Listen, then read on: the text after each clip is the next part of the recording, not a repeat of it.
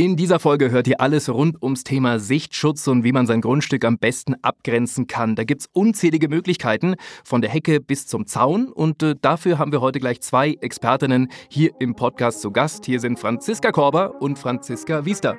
Servus. Herzlich willkommen zu BayWa Bauwissen, dem Podcast für besseres Bauen. Ihr wollt ein Haus bauen oder sanieren? Ihr wollt euch informieren, um richtige Entscheidungen zu treffen? Mit diesem Podcast begleiten wir euch bei eurem Bauvorhaben. Angefangen bei der Planung bis hin zum Garten. Mit der Hilfe von BayWa Baustoffe wird euer Traum vom Eigenheim wahr. Einfacher und stressfreier. Ich habe es gerade gesagt, die beiden Franzis heute im Podcast. Franzi von der BayWa mit dir fangen wir mal an. Wie lange bist du schon bei der BayWa? Ja, also ich bin jetzt 14 Jahre und ein paar zerquetschte bei der BayWa. Und ein paar zerquetschte. Genau, und ein paar zerquetschte. Genau, und habe äh, schon bei der BayWa gelernt. Habe dann Innendienst Gartenlandschaftsbau, also Galabau gemacht und war dann auch fünf Jahre im Außendienst Gartenlandschaftsbau zuständig für Unternehmerkunden, also Garten- und Landschaftsbau. Und jetzt bin ich mittlerweile seit drei Jahren Verkaufsleiterin für den Fachbereich Galabau. Super. Die andere Franzi auch eine waschechte Expertin aus dem eigenen Familienbetrieb Wiester, gell?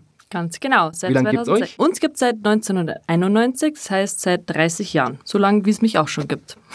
Und äh, war das von Anfang an klar, dass du irgendwann mitmischen wirst? Nein, war es nicht. Ich bin erst mal ähm, nach Landshut gegangen, habe dort Betriebswirtschaftslehre studiert, dann auch noch ein paar Praktika gemacht, um dann zu erkennen, dass ich auch Garten- und Landschaftsbau machen will und habe dann ein Studium nochmal angefangen ähm, in Weinstefan in Freising. Und das Ganze habe ich dual gemacht. Das heißt, ich habe da auch noch meine Ausbildung zur Landschaftsgärtnerin absolvieren können. Und seither bin ich im elterlichen Betrieb, eher im Backoffice, aber durchaus auch draußen auf den Baustellen, von der Angebotserstellung bis zur Abrechnung, Ausbildung. Wir machen alles. Und der Papa ist froh, dass du dich dann nochmal gegen BWL entschieden hast? ja, der ist da schon froh. Der ist ganz stolz.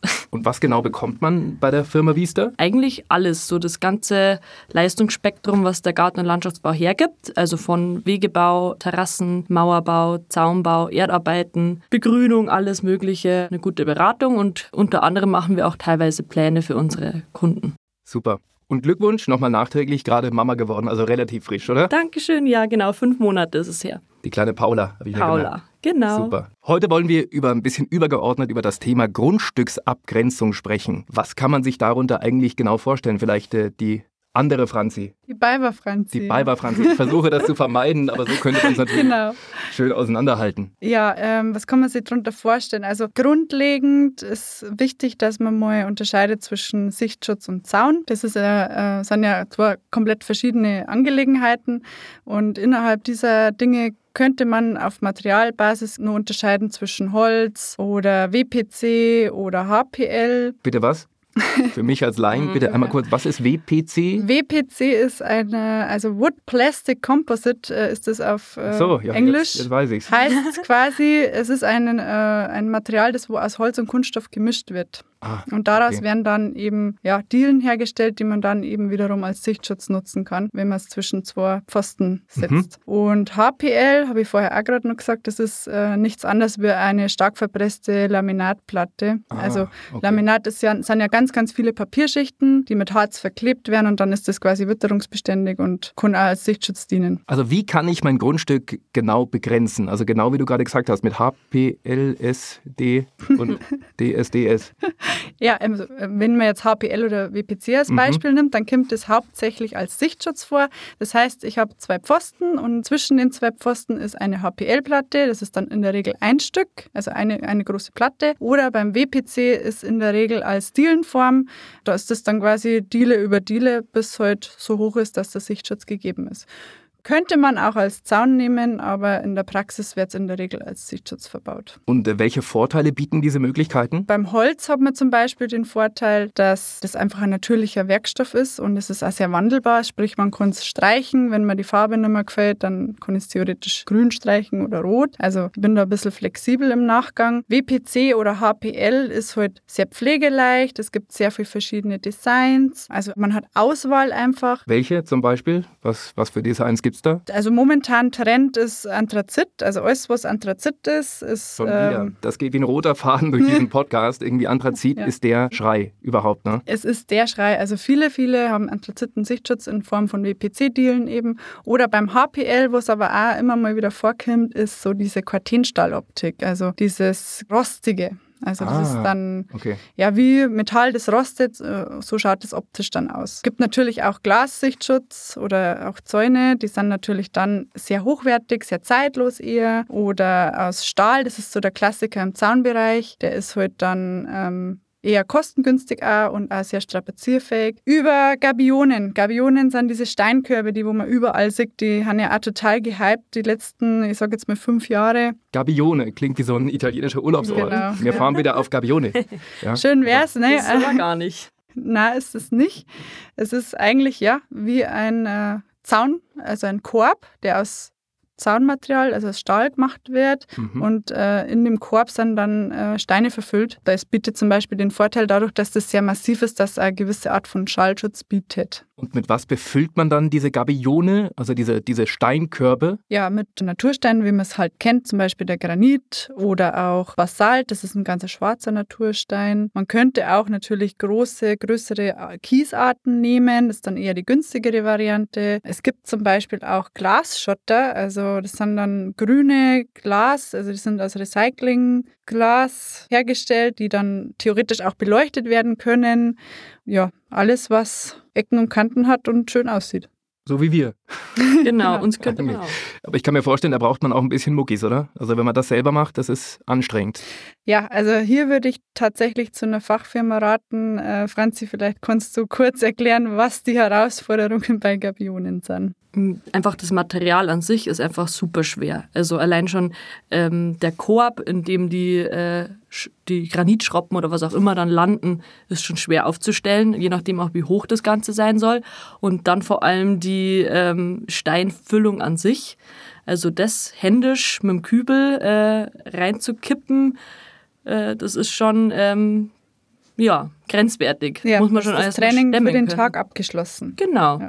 Deswegen, also wir machen das natürlich mit Maschinen und Geräten. Wir fahren die mit dem Transporter an, äh, fahren da so nah wie möglich ran und dann wird da mit dem Bagger, mit der Schaufel reingefahren in die Ladefläche vom Transporter und dann wird das mit, einem, mit einer Art Trichter aus Holz, den wir dann sporadisch ähm, oben an die Gabione anbringen. Was heißt sporadisch, das ist schon fest, da kann nichts passieren. Aber da wird das dann in, über den Holztrichter quasi in die Gabione gefüllt und auch nicht alles auf einmal, dass der ganze Gabionenkorb ausbeult, sondern Schicht für Schicht und dann auch immer wieder zwischendurch mal mit der Schaufel in die Gabione reinfahren und das Material links, rechts schön verteilen und dann wieder die nächste Schaufel an Steinfüllung. Genau. Oder zum Beispiel kann man auch Designs machen, ja? dass man sagt, man macht halt die ersten 50 Zentimeter einen, einen grauen Stein rein, dann kommt eine Linie mit einem dunklen, dunkleren Stein, dann kommt vielleicht der Glasschotter. Also es gibt zahlreiche Designvarianten, auch äh, im Bereich der Gabionen. Cool. Warum grenzen wir uns denn eigentlich ab? Da gibt es ja mehrere Ideen und Möglichkeiten, warum wir das tun, oder? Genau, also je nachdem, was man halt möchte. Will ich einen Sichtschutz, will ich einen Lärmschutz, will ich einfach nur mein Grundstück eingrenzen, damit keine fremden Passanten auf mein Grundstück kommen oder Hunde. Mhm. Ähm, je nachdem, welche Grundstücksabgrenzung ich mir aussuche. Also wenn ich was Grünes will, ganz klar, greife ich auf was auf eine Hecke zurück, auf was Blühendes, je nachdem, wie man will. Wenn es mir jetzt um die reine Abgrenzung geht, würde ich sagen, da reicht dann der Zaun, dass, dass ich da einfach eine Barriere schaffe. Wie die Franzi, Weiber Franzi schon gesagt hat, wenn es um den Lärmschutz geht, brauche ich was Massiveres, sprich eine Mauer oder eben die Gabione. Und ähm, genau, und Sichtschutz, da eignen sich alle Varianten und auch die bereits angesprochenen WPC etc. Sichtschutzmöglichkeiten. Da würde ich gerne mal bei deinem Steckenpferd bleiben, Bepflanzungen. Mhm. Gell? Was gibt es da für Möglichkeiten? Die Heckenklassiker würde ich mal sagen. Das sind zum Beispiel die Eibe, Thuje, Liguster, was man eigentlich auch so kennt. Mhm. Die haben einfach den Vorteil, dass sie schnell wachsen, schnell hoch werden und dicht werden. Das heißt, einen guten Sichtschutz abgeben. Dann könnte man sich aber auch, wer es ein bisschen kreativer mag, eine Mischhecke pflanzen, die dann eben auch blüht. Ähm, da sollte Eine man Mischhecke ist, äh, für alle, die nicht den grünen nicht- Daumen haben. Ist jetzt nicht aus einer Pflanze bestehend, so Mhm. eine normale ähm, Schnitthecke, zum Beispiel aus Liguster, ist einfach alles nur der Liguster.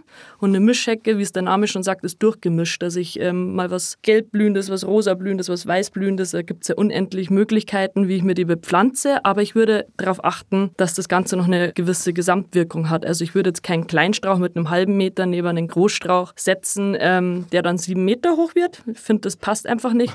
Und ich würde darauf achten, dass einfach die Mischhecke ganzjährig blüht. Dass nicht alles im Frühjahr blüht oder alles im Sommer, sondern dass ich das ganze Jahr über während der Vegetationsperiode eben meine Blüten habe. Und ganz modern am Kommen ist der Sichtschutz über Spalierbäume. Also das sind Bäume, die von der Baumschule schon so hochgezogen werden, dass sie eine ganz flach wachsende Krone haben. Das wirkt dann aber ganz gut in einem modernen architektonischen Garten. Das sind so Klassiker, der Amberbaum oder die Linde oder die Heimbuche. Und das ist so der Schrei in deinem Bereich dann sozusagen. Also das ja, macht man im Moment im Jahr 2022, nimmt man genau. Eher, eher jetzt im teuren Privatgarten. Ah, okay. Äh, weniger jetzt, weiß ich nicht, bei Mehrfamilienhäusern im gewerblichen Bereich. Okay. Und was ist der Bestseller in dem Moment? Also sagen wir es mal so, was, was haben die meisten Leute? Kommt darauf an, als Galabar, welchen äh, Kundenstamm ich habe. Da wir mhm. hauptsächlich Privatkunden haben, ist der Bestseller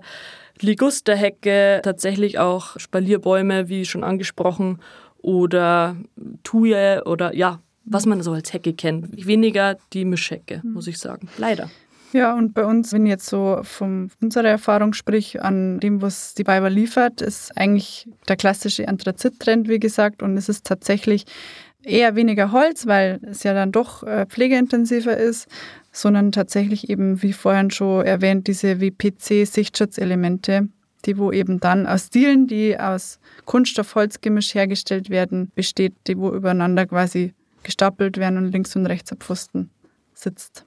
Sag mal, wie plane ich denn das am besten? Also mal ganz pragmatisch, ich bin jetzt der Bauherr und will eben mir so eine Grundstücksbegrenzung aufbauen oder, oder hinstellen. Wie plane ich am besten? Wie fange ich da am besten an? Also ich würde mir zunächst einmal ganz genau überlegen, was ich vorrangig möchte. Also was wir schon gesagt haben, geht es mir jetzt um den Lärmschutz, Sichtschutz etc. Was, was will ich? Und wenn ich das weiß, dann sollte ich mir auch überlegen, was passt denn eigentlich zu meinem Grundstück oder zu meinem Haus. Also wenn ich jetzt, ich sag mal, auf dem Dorf wohne, in einem eher bäuerlichen Haus, passt meiner Meinung nach wieder eher der Holzzaun besser als jetzt der Doppelstabmattenzaun. Den findet man eher im Neubaugebiet, wo ja die modernen, eher architektonischen Häuser hochgezogen werden. Und äh, im städtischen Bereich würde ich jetzt mal behaupten, meiner Meinung nach ist jetzt der Eisenzaun wieder passender. Mhm. Wenn ich dann weiß, was passt zu meinem Grundstück, was möchte ich, Lärmschutz, Sichtschutz, was Grünes, dann muss ich natürlich auch raus aufs Gelände gehen und mal nachmessen. Einfach um zu wissen, wie viel Meter muss ich denn abgrenzen und wie viel Material brauche ich dann entsprechend auch. Und ganz, ganz wichtig, mitunter das Wichtigste ist, dass ich mir bewusst bin über die rechtlichen Vorschriften. Was immer hilft, man lässt sich ja dann oft mal beraten. Auch. Also manche haben ja einen Gartenlandschaftsbauer, andere den ja selber montieren oder selber bauen. Wenn man halt keine zwei linken Hände hat, kann man ja sowas auch theoretisch selber machen. Macht euch eine Skizze äh, wo ist eine Ecke? Brauche ich vielleicht eine Kombination aus Sichtschutz und Zaun? Ähm, wie viel Laufmeter habe ich? Ähm, wie gesagt, Ecken markieren oder eben auch vielleicht Tore markieren. Auch ganz wichtig. Und dann kann ich mir halt entsprechend im nächsten Step auch beraten lassen, was gibt es für Material, wo wo ich farbtechnisch hin, auf was muss ich achten, welche Möglichkeiten gibt es allgemein. Genau, und das waren halt so die Schritte. Und wenn dann, wie gesagt, ein Unternehmer, also wie ein Gartenlandschaftsbauer nur im Spiel ist, dann hilft oder unterstützt der natürlich bei solchen Sachen ganz entscheidend, gell? weil der ja einen täglichen To-Do diese Dinge baut und dann auch weiß, ähm, was vielleicht eben nur zu beachten wäre. Also unbedingt, oder? Da muss man doch einen Experten zuziehen. Also dann ist ja der Fehlerteufel aber richtig am Start, oder?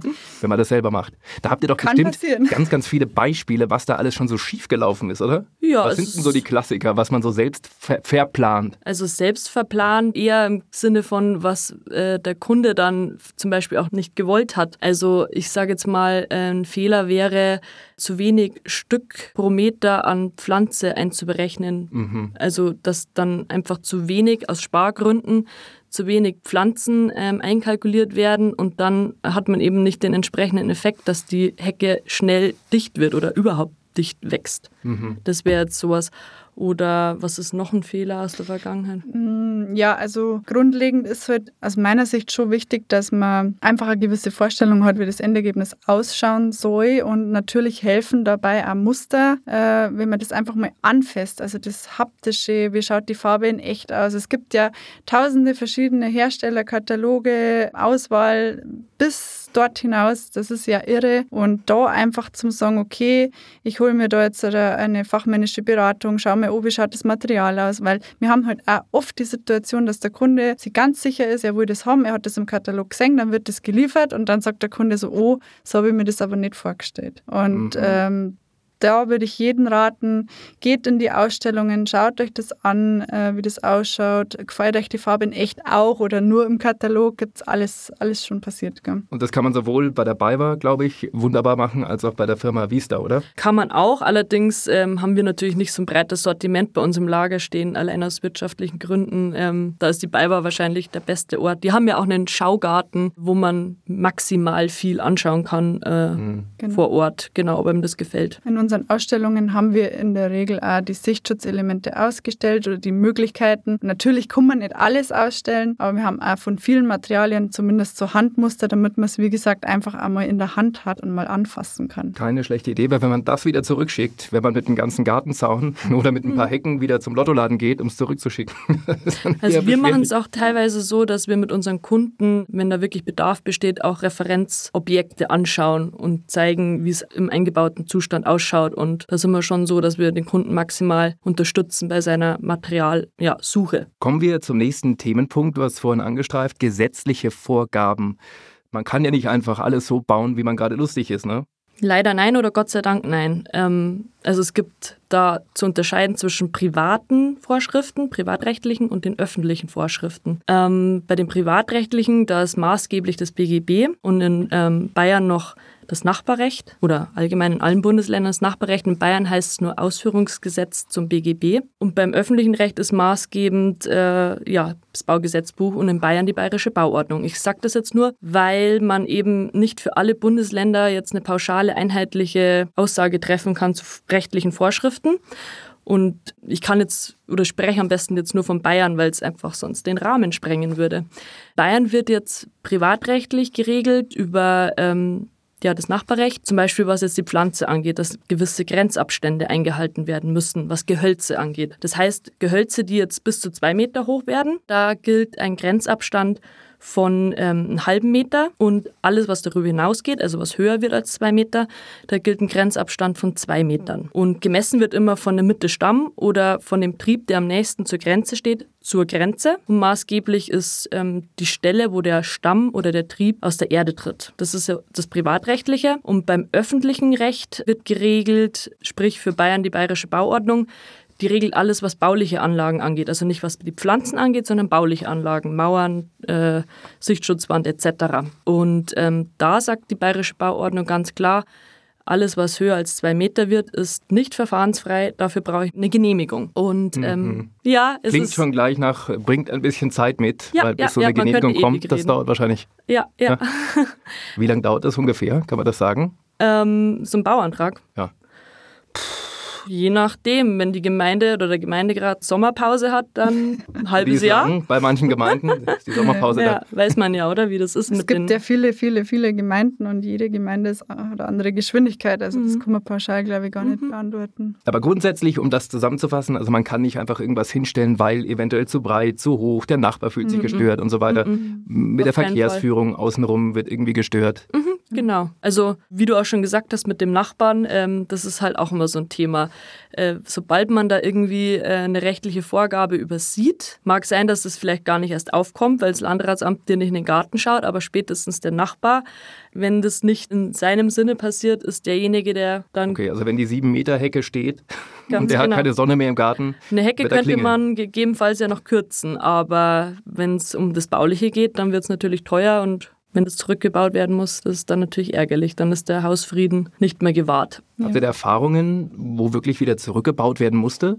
Ja, das kommt immer mal wieder vor. Also grundsätzlich muss man sich natürlich immer informieren, bevor ich sowas mache, was habe ich zu beachten, weil es ja eben auch sehr individuell geregelt ist von Gemeinde zu Gemeinde. Man kann aber sagen, dass so eine Sichtschutzhöhe von 1,80 Meter in der Regel, ich mag jetzt da nicht irgendwie meine Hand dafür ins Feuer legen, aber in der Regel kann man 1,80 Meter hoch bauen. Deswegen haben da ganz viele Standardgrößen an Sichtschutzelementen eben 1,80 Meter hoch. Weil bin ich 1,83 und könnte natürlich über deinen Zaun dann gucken. Aber das ist halt dann so. Kann ja, man ja hinter, der, hinter dem Zaun nochmal was Grünes machen dann. Genau, hinter dem Zaun was nicht. Grünes machen oder in deinem Fall halt auf die Zehenspitzen gehen, weil mit okay. der 83 äh, Augenhöhe äh, ist ausschlaggebend.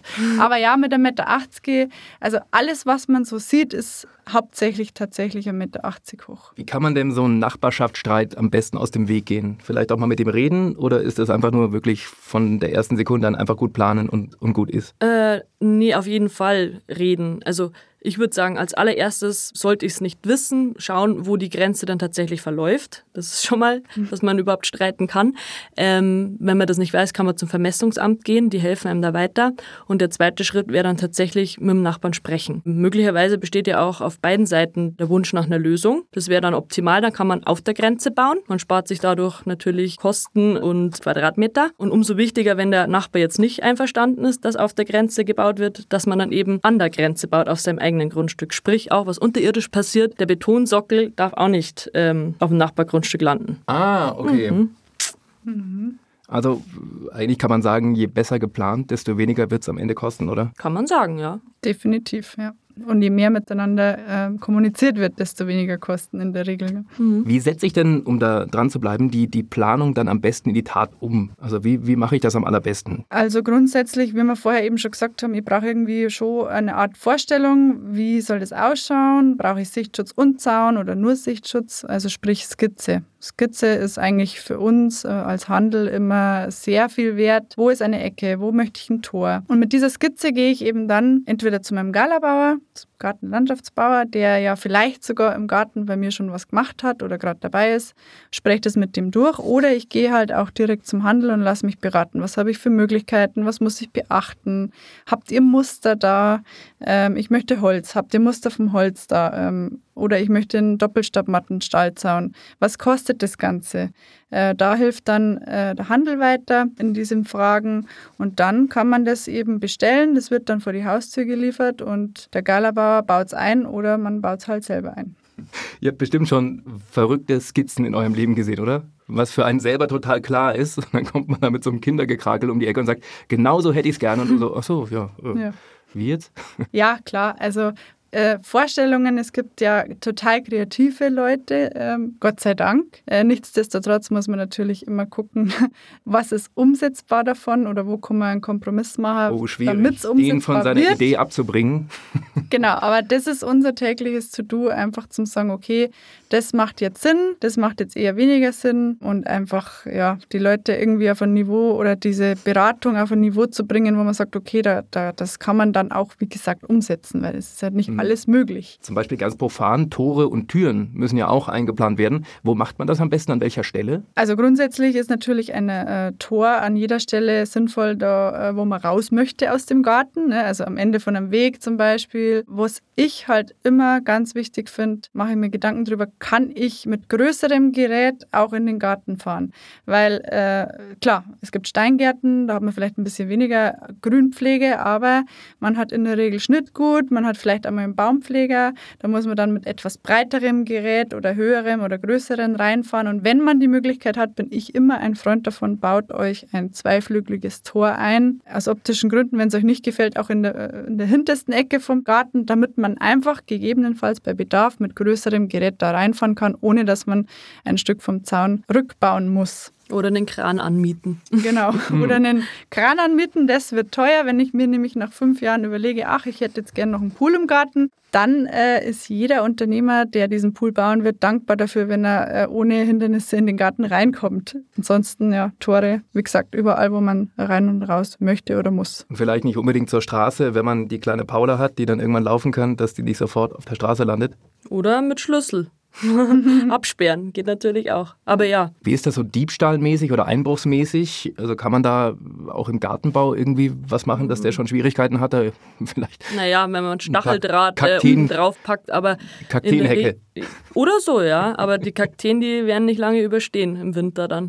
Nee, ähm, man kann in der Regel jede Einfriedung irgendwie überwinden im, im Garten- und Landschaftsbau, behaupte ich jetzt mal. Ja, also klar, mei, also es gibt natürlich dann schon andere Maßnahmen, wie zum Beispiel äh, Überwachung durch K Kamera oder so, ähm, kann man machen. Grundsätzlich ist natürlich ein Zaun schon, schon einfach generell eine Hürde, dass man sagt, okay, bis hierhin und nicht weiter, alles, mhm. was darüber hinausgeht, ist mein Grundstück. Ich möchte nicht, dass du das betrittst. Ja, psychologisch schon irgendwo einfach Grenzen mhm. zu setzen, aber richtigen Ansonsten Einbruchschutz Schwierig. Vielleicht Schwierig. bekommt man bei eurer Firma dann vielleicht auch den Warnung vor dem Hunde. Ja, Warnung vor dem noch mit das dazu. kriegt man im, im, im Baumarkt. Aber wenn es wäre, wir würden das natürlich an Kunden besorgen. Auf jeden Fall. Und anbringen auch. Liebe Franzis, wieder das Thema, äh, ich mache das am besten, baue mir das irgendwie selbst zusammen. Geht das mit dem Zaun auch? Kann ich mir relativ schwierig vorstellen, oder? Dass man das selbst macht, den selbst setzt. Also prinzipiell möglich. Man muss halt ein paar Sachen beachten. Und es geht halt, glaube ich, auch nicht mit jedem Zaun. Es gibt halt Zäune, die bringen mehr Herausforderungen, was die Montage betrifft, mit sich und es gibt halt Zäune, die eher leichter zum Montieren sind. Ich weiß nicht, Franzi, da bist du eher im Thema. Ähm, ja, ich bin da ganz einer Meinung. Ich würde mal sagen, je massiver das Ganze werden soll, umso ja, eher würde ich die Finger davon lassen als Laie und mir einen Profi ins Boot holen. Also eine Mauer oder eine Gabione ist allein schon, ist einfach schwer physisch gesehen und dazu brauche ich einfach in der Regel auch Maschinen und Geräte, die ich ja auch bedienen muss. Und das setze ich jetzt mal nicht voraus, dass es jeder kann.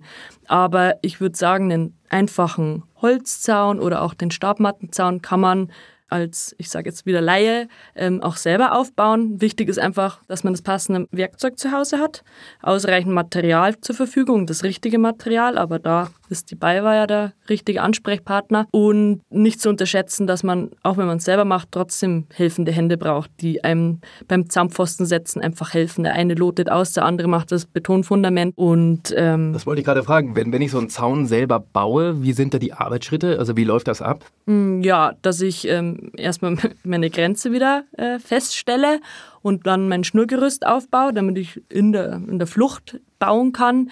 Ähm, in der Flucht? Ja, wie sagt Gerade. man da? Geradlinig baue, nicht, okay. nicht wellig, dass man im Endeffekt dann äh, zickzack äh, Latten versetzen muss. Und dann äh, kommen erstmal die Säulen. Also ich muss meine Löcher graben, wo dann die Säulen ins Betonfundament gesetzt werden, je nachdem wie hoch. Dementsprechend würde ich das Ganze dimensionieren. Wenn die Zaunsäulen gesetzt sind, dann kann ich meine, kommt jetzt wieder ganz stark darauf an, welche Zaunart, es gibt so viele.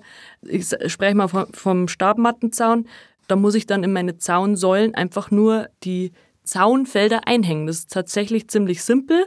Allerdings muss ich halt die Zaunsäulen exakt setzen, dass die Felder auch schön reinpassen und da kein Zuschnitt erfolgen muss. Also Affinität ähm, zum Bauen an sich sollte man natürlich schon mitbringen. Ähm, Im ländlichen Bereich äh, wird sehr viel noch selber gemacht, von dem her ist es tatsächlich gar nicht so ungewöhnlich. Im städtischen Bereich, da ist es dann eher schon wieder tatsächlich durch einen Unternehmer. Standardmäßig wird es einfach ähm, durch ein Unternehmer ausgeführt. Was gibt es denn für Zäune? Du hast gerade gesagt, also den, den, den, wie hieß er noch? Stab? Stra den Stabmattenzaun, den kennt bestimmt jeder. Das ist auch wieder Klassiker Anthrazit. Ähm, in jedem neu gebauten Haus wird jetzt im Garten der Stabmattenzaun, ähm, mhm. also aus Stäben, wie das Wort schon sagt, äh, aus Eisen ist es, glaube ich, oder? Eisenzaun. Genau, das ist äh, quasi Stahl der dann, ähm, wenn es jetzt Anthrazit sei, sein soll, wird, die werden dann quasi verschweißt ineinander, die Stäbe, die Stahlstäbe, und dann wird das quasi beschichtet mit Anthrazitenfarbe und dann ist das ein Anthraziter Stahlzaun. Mhm. Den kennt man tatsächlich, also ich kann es jetzt auch nicht besser umschreiben. Gell? Also. Macht nichts, das haben wir verstanden. Was gibt es noch? Den berühmten Maschendrahtzaun? Aber den, Maschendrahtzaun, ganz genau. Ist aber ist eher out, würde ich sagen. Gibt es auch in allen möglichen Farben. Ein Holzzaun, kennt auch jeder. Gibt es halt auch wieder verschiedene Ausführungen. Ist er der Jägerzaun, der sich so diagonal kreuzt oder einfach gerade belattet. Dann gäbe es noch äh, einen Schmuckzaun vom, der ist so Schmiedeisener Zaun, der ist dann eher teurer und ähm, ja in der Regel verzierte auch. Genau. Ähm, gibt es auch in allen möglichen Varianten. Also da gibt es jetzt nicht den Zaun. Manche haben noch so Kügelchen oben drauf, manche sind gespitzt, manche haben direkt noch wie so ein Herz in den Zaunfeldern eingebaut. Also da kann man sich ausleben. Ja, da gibt es keine Grenzen. Endlos. Und vielleicht auch der Elektrozaun, um nochmal zur Einbruchsicherheit. ja, der Elektrozaun, ja, eher im Weidebereich. Ja klar, und dann haben wir halt nur theoretisch die Betonmauern, die man natürlich auch äh, als Abgrenzung nehmen kann. Die muss man ja nicht Sichtschutz hochbauen, sag ich mhm. mal, sondern gibt es ja auch immer wieder. Oder eben eine, aus Naturstein, da wird es natürlich dann exklusiv und sehr wertig ähm, und langlebig. Ähm, ja, das sind so die Möglichkeiten. Welcher ist da am besten zu pflegen, beziehungsweise grundsätzlich, wie, wie ist das mit der Instandhaltung? Also ich würde mal behaupten, dass alles Bauliche, also jetzt die Mauer, der, die Gabione, der Stabgitterzaun, äh, Eisenzaun, dass die eigentlich relativ wenig oder kaum Pflege benötigen. Natürlich kann man da auch mal eine Schramme reinfahren oder einen Kratzer da gäbe es aber dann ganz einfach die Möglichkeit mit einem Lackspray in der entsprechenden Farbe vom Zaun und dann sieht man da eigentlich kaum noch was. Pflegeintensiver wird dann der Holzzaun, das ist einfach ein Naturprodukt. Der Holzzaun verwittert irgendwann, aber da kann man auch schauen, dass man einfach von vornherein auf ein Holz zurückgreift, das gut für den Außenbereich geeignet ist und ähm, möglichst langlebig ist. Also sprich die Lerche wäre da gar nicht schlecht oder die beste sogar. Douglase, Robinie oder Kesseldruck imprägnierte Hölzer allgemein eignen sich da am besten. Und grundsätzlich kann man auch sagen, wenn ich mein Holz von Nässe möglichst schütze, also so weit wie es geht, lebt er auch länger. Spritzschutz anbringen oder ja einfach einen gewissen Abstand vom Boden einhalten. Holzlack, Holzlasuren anbringen und dann lebt so ein Zaun schon zehn Jahre. Dann kann ich ihn immer noch abschleifen und wieder neu lackieren oder eine neue Lasur anbringen. Ah, okay. Wir wissen also, wie man den Zaun pflegt und wie ist das bei, bei Bepflanzungen? Wie pflegt man die? Ich würde sagen, eine Bepflanzung ist am pflegeaufwendigsten, ganz klar.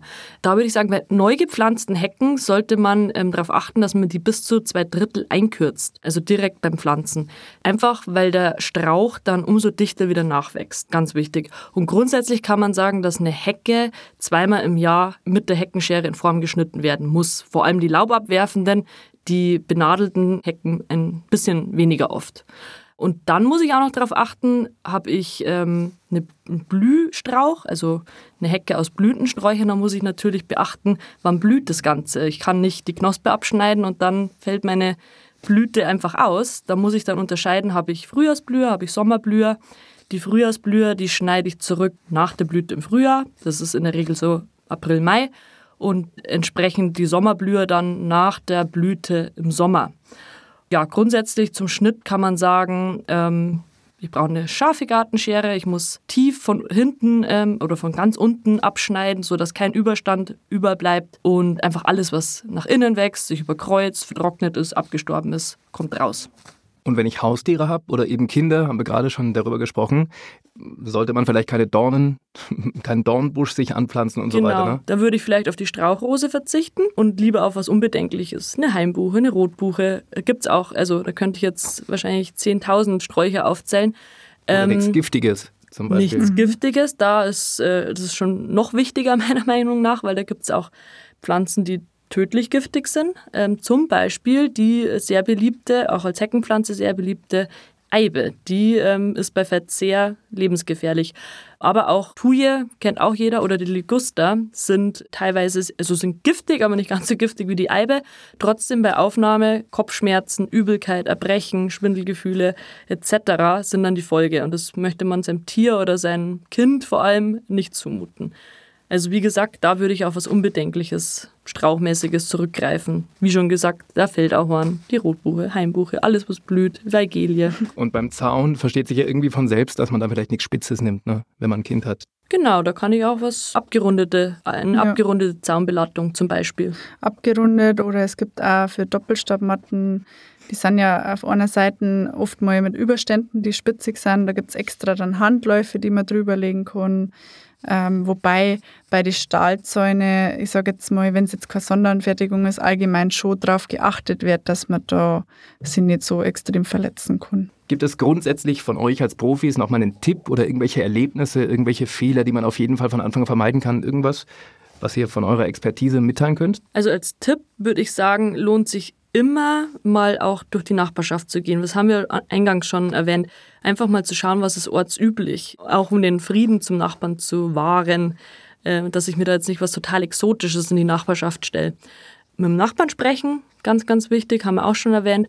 Und wer sich einfach auch nicht sicher ist, was gilt denn an meinem Grundstück? Liege ich in dem Bebauungsplan oder gibt es irgendeine Satzung, die für mich relevant ist? Einfach ins Bauamt gehen und nachfragen. Wenn man schon weiß, was man will, gerne auch mit Infomaterial, mit Broschüren, Katalogen, Bildmaterial und die helfen einem da schon weiter. Genau. Ansonsten, ich sage immer, der Zaun ist eigentlich das Erste, was man vom Haus sieht. Ähm, und deswegen bin ich der Meinung, dass man da auf jeden Fall nicht sparen sollte. Und am Ende gibt es natürlich wahnsinnig viel Auswahl, aber lieber mehr ausgeben und einen hochwertigen und vernünftigen Zaun bauen, als wie die günstige Variante mit der, wo man dann nach fünf Jahren schon so unzufrieden ist, dass man es wieder austauscht, weil das ist natürlich dann schon wieder ein größerer Arbeitsaufwand, so einen Zaun wieder wegzubauen und einen neuen hinzubauen.